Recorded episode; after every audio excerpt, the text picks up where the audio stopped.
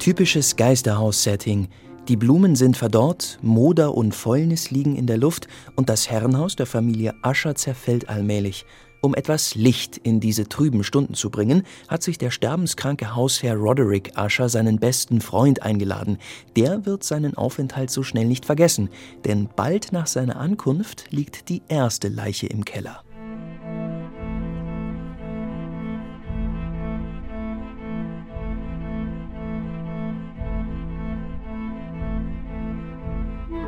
Cellodunst breitet sich aus, so hypnotisch wie Opium.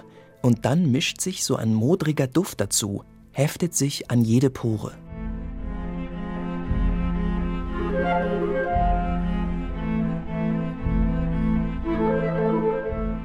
Eine Atmosphäre, die einem die Luft zum Atmen nimmt. Für Glas eine leichte Übung. Nicht umsonst greift er in dieser Oper auf Klänge zurück, mit denen er schon Bela Lugosi als Schwarz-Weiß-Dracula aus dem Sarg gelockt hat.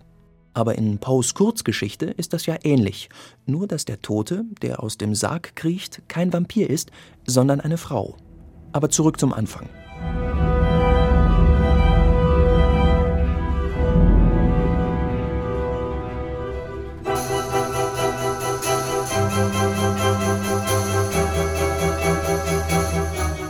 Joseph Lee katapultiert einen mit seinem straffen Tempo mitten hinein in diese verwesende, schauerliche Welt.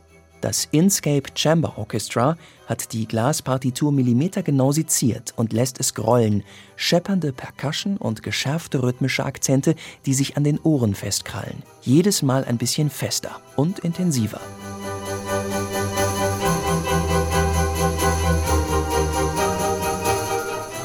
Für diese allererste Einspielung von Der Untergang des Hauses Usher hat die Wolf Trap Opera Company ein absolut vielversprechendes Solistentrio gefunden. Zwei Männer und ein weibliches Gespenst. Zumindest glauben das die Männer.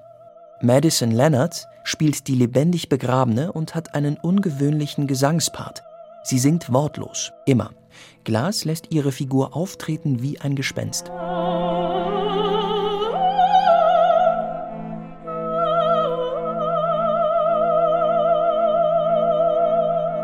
Ziemlich lebendig für einen Geist.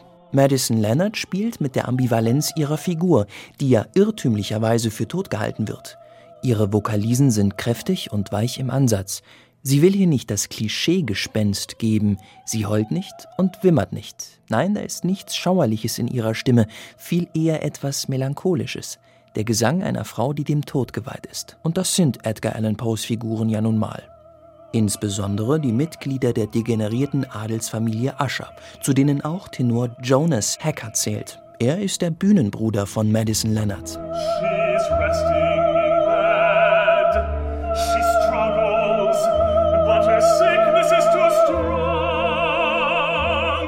Das Grauen hat seine Stimmbänder noch nicht befallen. Jonas Hacker singt den Adelsspross Roderick Usher.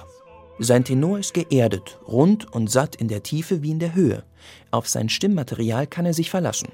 Allerdings fehlt ihm ein bisschen das Zwiespältige dieser Figur, denn Roderick ist auch ein irrer, nervöser, von Angst durchdrungener Mann.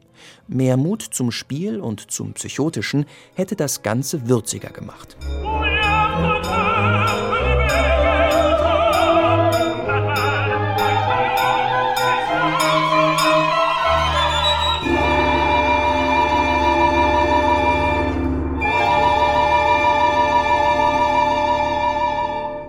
Hervorragende Nachwuchssänger und ein Orchester, das sensibel der hypnotischen und atmosphärisch dichten Musik von Philipp Glass nachspürt. Ein wohliges, viktorianisches Grauen.